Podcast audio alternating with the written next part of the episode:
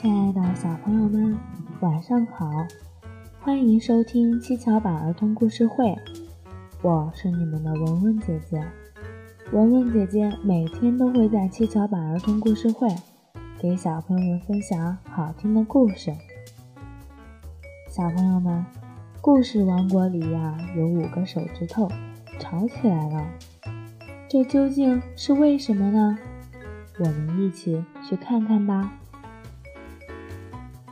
五指吵架。每个小朋友都有一双灵巧的手，每只手都有五个手指。本来这五个手指生活在一起是非常和气的，可是有一天，他们忽然闹起来，各夸各的能力大，本领高，谁也不肯让谁。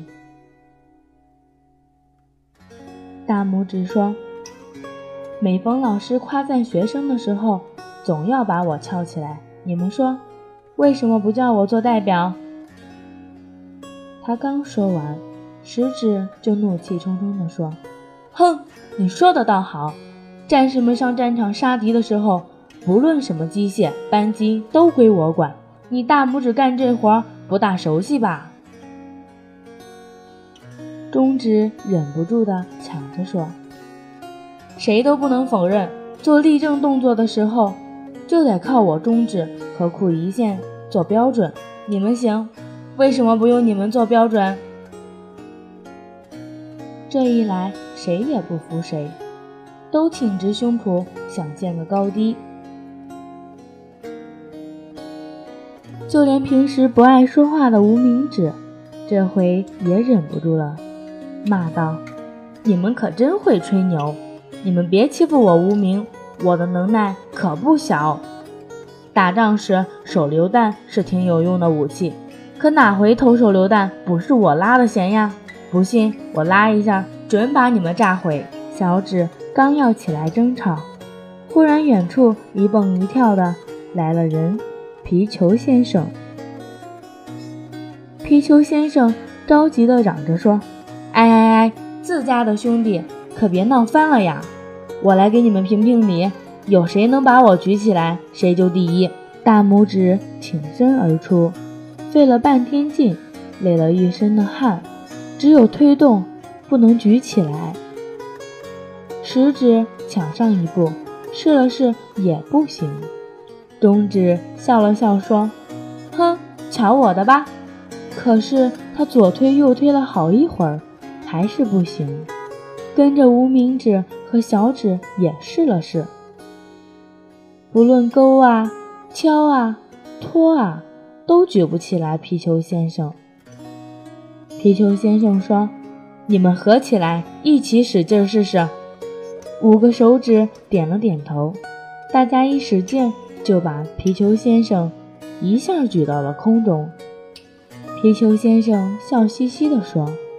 你们团结起来就有力量，闹不团结，自高自大，就什么也干不成。以后谁也不要再居功自傲了。小朋友们，我们一定要跟好朋友团结合作，团结的力量才是最大的。好啦，小朋友们，快邀请你们的小伙伴一起来听故事吧！记得关注上方微信号，关注幼儿教育网。一起来收听更多有趣的故事吧！一首好听的歌曲过后呢，文文姐姐给你们分享一个好听的故事。故事的名字是《信封里的琪琪》。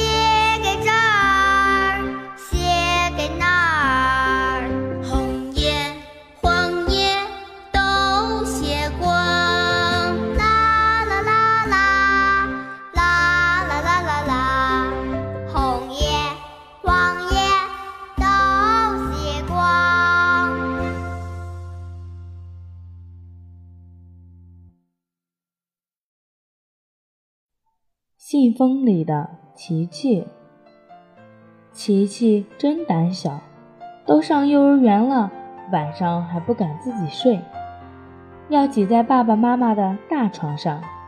有一次，爸爸出差了，琪琪可开心了。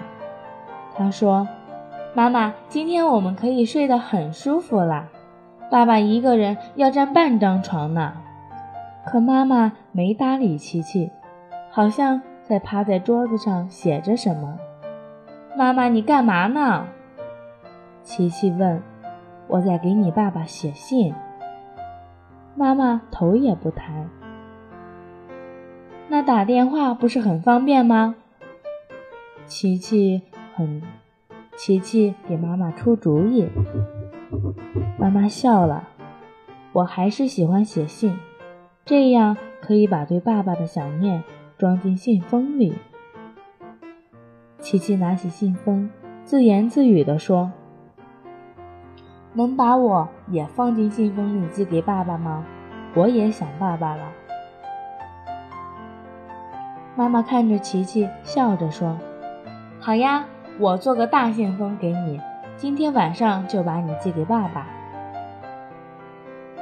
妈妈架起小床，用小被子折了个信封，喊琪琪：“来吧，自己钻进信封里去。”琪琪拍拍被子，琪琪拍拍被子信封，高兴地说：“真好，这信封还暖暖的呢。”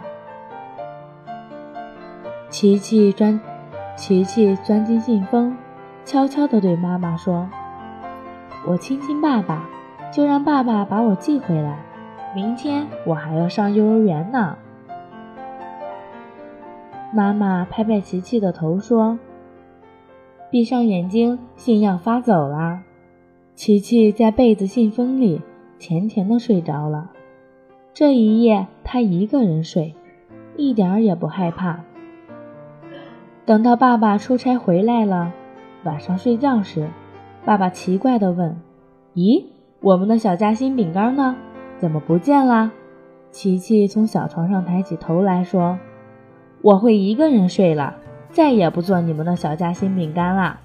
小朋友们，你们上幼儿园了吗？你们还在做爸爸妈妈的夹心小饼干吗？”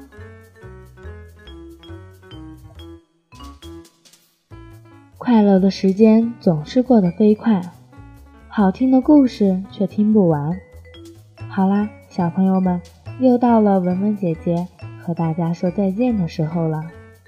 记得关注上方微信号，关注幼儿教育网，微信回复“七巧板”就可以收听更多有趣的故事啦。当然了，非常欢迎小朋友们通过语音。来跟文文姐姐对话，告诉文文姐姐发生在您身边有趣的事情和你们想听的故事。小朋友们，再见啦！我们明天晚上见。